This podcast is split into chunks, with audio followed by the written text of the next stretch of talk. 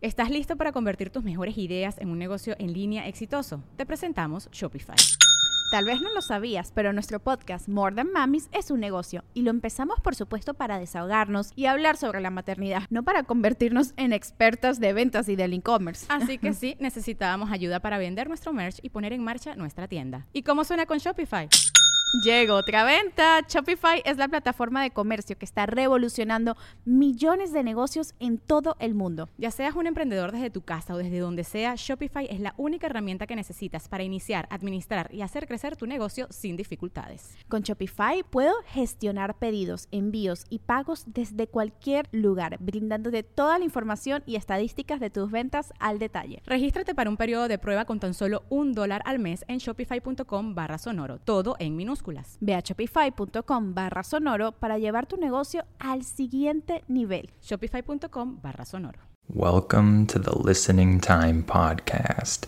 Hey, everybody, this is Connor, and you're listening to episode 69 of the Listening Time Podcast. I hope you're all doing well today. I just recently came back from a trip and that's actually going to be the topic of this episode my recent trip to Nuevo Vallarta, which is a beach destination here in Mexico, not too far from where I live. So I'm happy to talk about that today. And this trip is still fresh in my mind, so I'll be able to remember everything that I did more easily uh, than if it had happened many months ago. So I know it's been a while since I've done an episode on one of my road trips or one of my other types of travels. So I'm excited to talk about that today. Uh, remember that if you want more listening time, if two episodes per month isn't enough for you, then make sure to sign up to become a listening time member and you'll receive my bonus podcast episodes. And if you want my advanced podcast, make sure to become a listening time family member. In my advanced podcast episodes, I talk at normal speed, so I speak fast, and it's great practice for you to get used to normal speech, native speakers speaking at normal speed. So, if this podcast has already become pretty comfortable for you, if it's pretty easy for you to understand me in the normal listening time podcast, then it's definitely time for you to move up to the next level and try the listening time advanced podcast. So, if you want that, just click on the link in the description. That's patreon.com slash listening time You'll find that link below this episode in the episode description. So click on that and become a Listening Time family member if you want my advanced podcast. And of course, remember that you have the transcript available for this episode underneath the episode in the description. And please give this podcast a five star rating if you like it, which will help this podcast grow. All right, let's get started. Are your ears ready? You know what time it is. It's listening time. Okay, let's talk about my trip to Nuevo Vallarta. So, first of all, let me explain where Nuevo Vallarta is. Uh, it's in the state of Nayarit. It's in the very south of the state here in Mexico, and it's right on the Pacific Ocean and it's very close to a more well known city called Puerto Vallarta. You might have already heard of this city before. This is a major tourist destination here in Mexico, but uh, Nuevo Vallarta is also a big tourist place. It's just not quite as popular as Puerto Vallarta. So, Nuevo Vallarta is much smaller and it's mostly a lot of hotels and resorts, whereas Puerto Vallarta has an actual city with a downtown and all of that. I've already been to Puerto Vallarta a couple times, so this time uh, we went to Nuevo Vallarta, which is a new place for me. Uh, so we stayed in a resort, which is not normal for me because I normally can't afford to stay in a resort. In English, when we say you can't afford something, this means that you don't have enough money to buy something. So if I say I can't afford a new car right now, I'm saying that I don't have enough money to buy a new car. So normally I don't stay in resorts because I can't afford it. But this time, my aunt gave me this week at this resort as a gift. So I actually didn't pay anything for the resort. So that's the reason why we stayed there. Normally, we would stay in a cheap Airbnb, and that's more of my style of traveling. But this time, we got this gift to stay in a nice resort. So we decided to enjoy ourselves there and enjoy this uh, more luxurious style of travel. Uh, however, one thing that I don't really like about staying in resorts is that all of the food, the restaurants there, everything is really expensive. So even though I stayed for free at this resort, it didn't feel that comfortable for me to stay there all day because if we wanted to buy food, it was definitely expensive. Uh, all of the restaurants are pretty nice and it's a little bit out of my price range. In English, when we say that something is out of your price range, this just means that it's a little too expensive for you. So, uh, if you guys have ever stayed in resorts before, you know what I'm talking about. Uh, everything is more expensive than in other places. So, all right, well, let's talk a little bit about my road trip to Nuevo Vallarta. So, we actually had to drive about five hours to get there. At the beginning of the episode, I mentioned that Nuevo Vallarta isn't that far, and you're probably wondering how is that possible? You had to drive five hours to get there. That seems pretty far. Well, geographically, Nueva Vallarta isn't very far from where I live here in my city. However, there's no highway that goes directly in a straight line to the coast. So it's a lot of windy roads that go up and down and north and south, and it takes a long time to get there. In English, when we say the phrase windy roads, we're talking about roads that go left and right and up and down. They're not straight, they look like a snake, kind of. So these are windy roads. So that's why I said that Nuevo Vallarta is not very far geographically, but it takes a long time to drive there. So the road trip to go there is beautiful. It's a fantastic road trip. Uh, everything from my city until Nuevo Vallarta is nice and green and beautiful, especially right now because we're at the end of the rainy season here.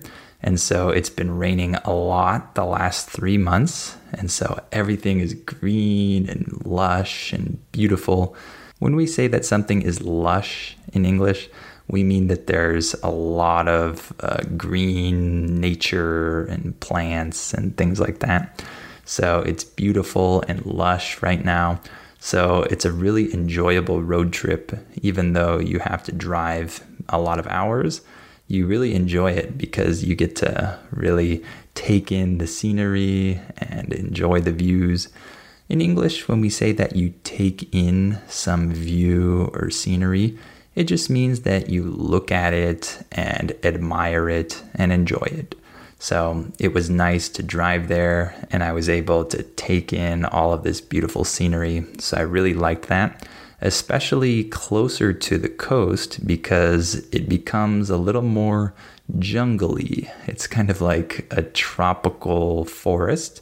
Uh, I don't know if that forest is actually classified as a tropical forest or not, but it looks more tropical and it's very dense and there are really cool looking trees and plants everywhere and there are like tunnels of trees where the trees are overhead, they're over you, and they create kind of a tunnel that you drive through. So I really liked the road trip there. So that part was really fun. The part that I didn't like about the road trip is that you have to pay tolls. In English, a toll is uh, an amount of money that you have to pay to drive on some road. So, as I've mentioned before in other episodes where I talked about road trips, in Mexico, if you want to take the good highways, then you have to pay tolls and you have to pay a lot of them. So, I think during my road trip, we paid like four or five tolls. So that's very normal in Mexico. If you're going to drive five hours, you're probably going to pay five tolls. So I don't like that part because it costs more money. And I don't like that some of the roads are not very well maintained. And so you have to be very careful because there are holes and other things like that that you need to avoid as you're driving. So there are some things like that that make it a little bit hard. But overall, like I mentioned, it's a fun road trip, so I can't complain. Let me talk about the weather in Nuevo Vallarta. So, this is a negative point for some people because it's very hot and humid. When you walk outside, you're immediately hit by this heat and this heaviness in the air. It's very humid. And so you sweat all day when you're outside. Uh, I was sweating constantly when I was there. I was always wet because of this, because it just feels so tropical, so hot and humid. And so a lot of people, they just want to go inside and turn on the AC and just cool down. In English, when we say AC, we're referring to air conditioning. So every building in Nueva Vallarta has air conditioning. And so when you walk inside some building or you go inside the hotel, it's really cold compared to outside. So I don't really like this type of heat. Uh, as you might know by now, I really like sunny weather and I like hot weather but I prefer dry heat. I prefer more desert like weather. So for me, I like the hot weather in places on the coast, but I don't really like how humid it is. It's not very comfortable. But I don't complain because I prefer the sun rather than the rain or cloudy days. Uh, it rained a little bit when we were there. I think it rained on two of the days, maybe, but it was in the evening and we still got many hours of sunlight, so it wasn't bad. Uh, let me talk a little bit more about the resort now. Uh, so we stayed in a very beautiful room. I really appreciated the room that my aunt got us because it had a really big balcony overlooking the pool area and the ocean. And there was a bathtub inside the bedroom, and there were nice showers, and everything was nice and clean, and it felt really cool to be in there. Uh, so I really appreciated that. Uh, it was a great room to stay in.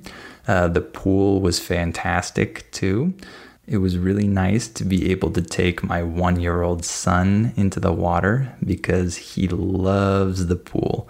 So he spent hours and hours in the water, and it was really fun to just watch him be happy and play with his toys in the water. And it was really cool. So uh, that was great for him and for us too. We really enjoyed being in the pool for many hours with him. I'm not a big pool person. Uh, I grew up with a swimming pool, actually, but I never really swam that much when I was younger. I'm not a water person in general. But it was nice to spend a lot of time in the pool uh, during this vacation because it was relaxing and because my son had so much fun. So even though I'm not a big pool person, it was still really cool to spend a lot of time in the pool this last week.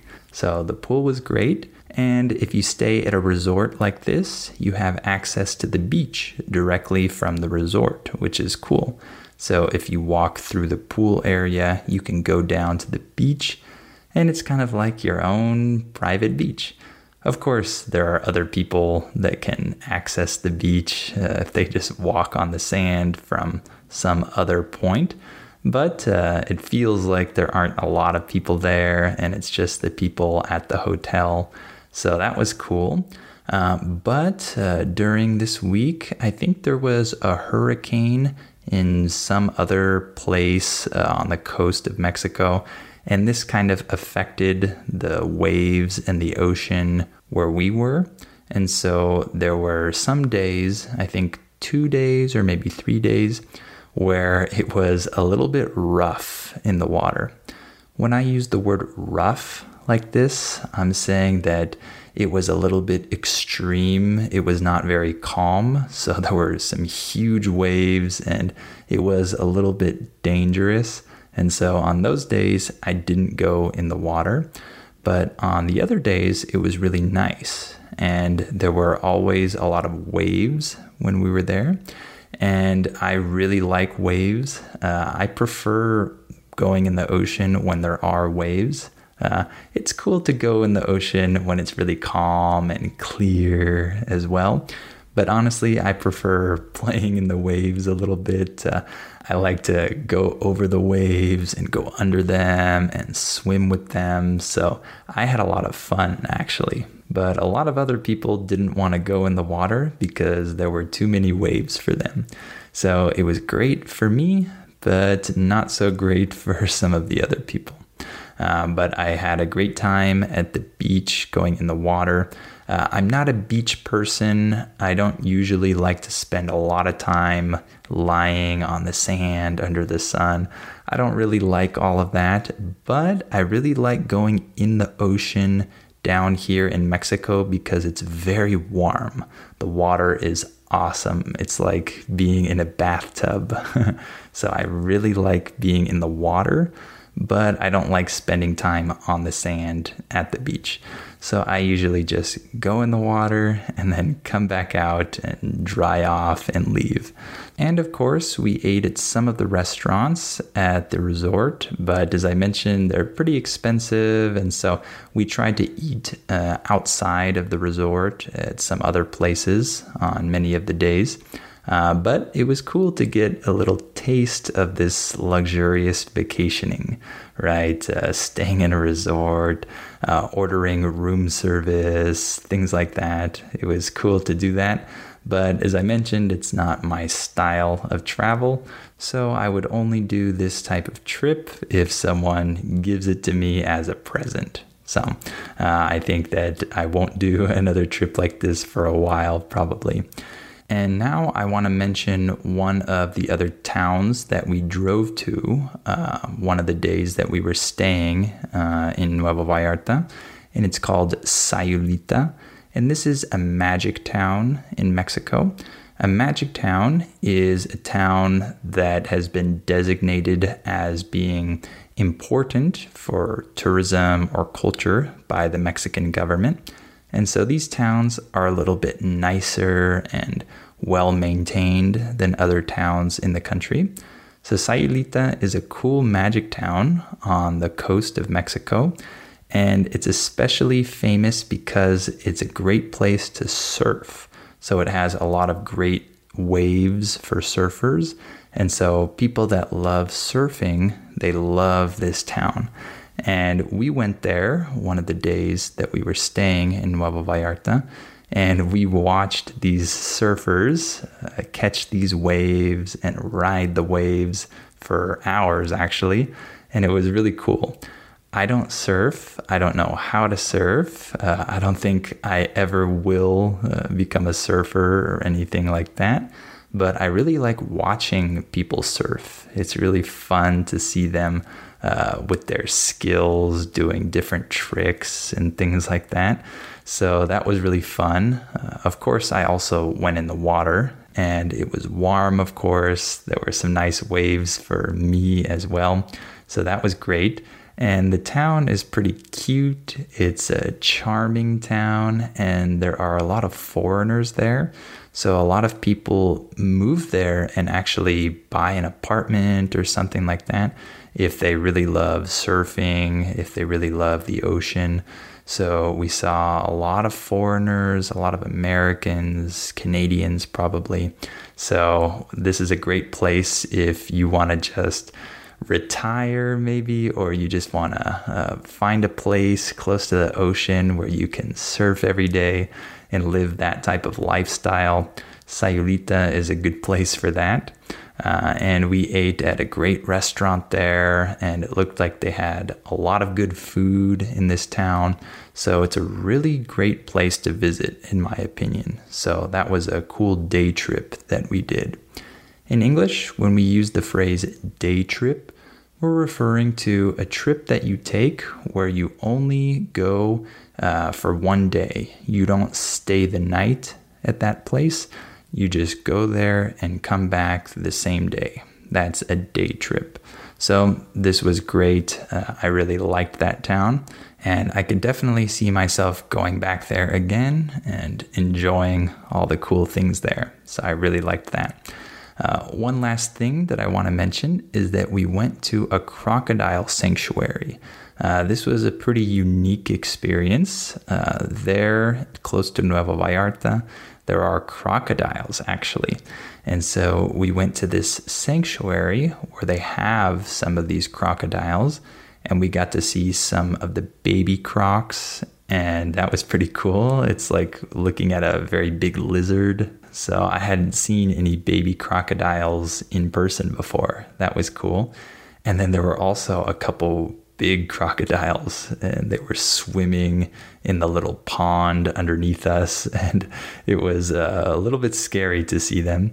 Uh, i'm not super scared of crocodiles but my wife is and so for her it was an interesting experience uh, to see these big crocodiles swimming below her uh, but i really enjoyed it. And they had some other animals there and they had other uh, interesting birds and other types of land animals too. But the main attraction was these crocodiles. So that's another thing that's pretty cool to do if you're in that area is to go see crocodiles if this is something that you like. So that was another day trip that we did and overall, I really enjoyed my time in Nuevo Vallarta. It was a great time to relax in the pool and allow my son to enjoy the water and to just uh, relax and enjoy family and enjoy some quality time there. And as I mentioned, it was also a good time for me to play in the ocean a little bit with the big waves and enjoy the warm water there. And uh, I actually got to do a lot of reading as well, which I really enjoyed. Uh, I took my Kindle with me and I read for many hours while we were there. And it was nice to be able to do that because I really like reading, but sometimes it's hard to find a lot of time to read throughout the week. So, of course, on vacation, this is the perfect time to read. Uh, so, I really enjoyed that as well. But as I mentioned, this type of vacation isn't really my style, so I'm probably not going to take another vacation like this for a while. But it was really fun to do that uh, this past week. All right, well, why don't we stop there for today? I hope this episode was interesting for you, and I hope it was good practice for your listening. Remember that if you want more listening time episodes, if you want my bonus episodes, then become a listening time member. And if you want my advanced podcast, then become a listening time family member. If you want to practice with real English at real speed, then make sure to sign up so that you can get those episodes. I release two advanced episodes every month. And of course, I provide the transcript, just like with this podcast, so you can understand what I'm saying and you can practice with real English. So make sure to sign up. The link is in the episode description below this episode. That's patreon.com slash listening time. And please give this podcast a five star rating if you like it and share it with anyone else who might find it useful and help this podcast grow. All right, thank you for listening to this episode, and I'll talk to you on the next episode of Listening Time. Before we continue, let me tell you about our sponsor, Rosetta Stone. As you all know, learning a language is challenging. Well, Rosetta Stone is a great tool that can help you with this challenge so you can improve your English or learn any of the other 25 languages that it offers. Rosetta Stone has helped millions of people learn foreign languages over the last 30 years. The idea behind Rosetta Stone is to provide you with a more natural and intuitive language learning method compared to other types of courses. Instead of focusing on tests, drills, or boring memorization, Rosetta Stone helps you develop your language skills naturally using interesting stories, dialogues, and visuals. In this way, you'll learn the language a little more like a child learns their first language, not just by memorizing things, but through engaging exposure to the language. Rosetta Stone is also convenient to use because of the flexibility of its lessons. They're full of helpful content, but they're also pretty short and you can do them whenever you have the time. This will help you work them into your schedule more easily. And one other cool feature that Rosetta Stone has is its speech recognition tool called True Accent. It can detect the differences between your pronunciation and a native speaker's pronunciation, so it can give you feedback on how you're pronouncing words and help you improve. As you can see, Rosetta Stone is a language learning tool with a ton of value. Don't put off learning that language. There's no better time than right now to get started. For a very limited time, Listening Time listeners can get Rosetta Stone's lifetime membership for 50% off. That's 50% off unlimited access to 25 language courses for the rest of your life. Redeem your 50% off at rosettastone.com slash listening time today. Okay, round two. Name something that's not boring. A laundry? Ooh, a book club. Computer solitaire, huh? Ah, oh, sorry, we were looking for Chumba Casino. That's right. ChumbaCasino.com has over 100 casino style games. Join today and play for free for your chance to redeem some serious prizes. ChumbaCasino.com. No purchase necessary. Full prohibited by law. 18 plus terms and conditions apply. See website for details.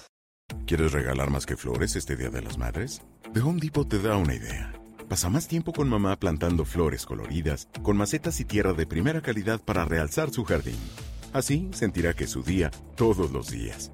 Llévate tierra para macetas Bigoro por solo $8.97 y crece plantas fuertes y saludables dentro y fuera de casa. Recoge en tienda y sigue cultivando más momentos con mamá en The Home Depot. Haces más, logras más. Más detalles en homedepot.com diagonal delivery.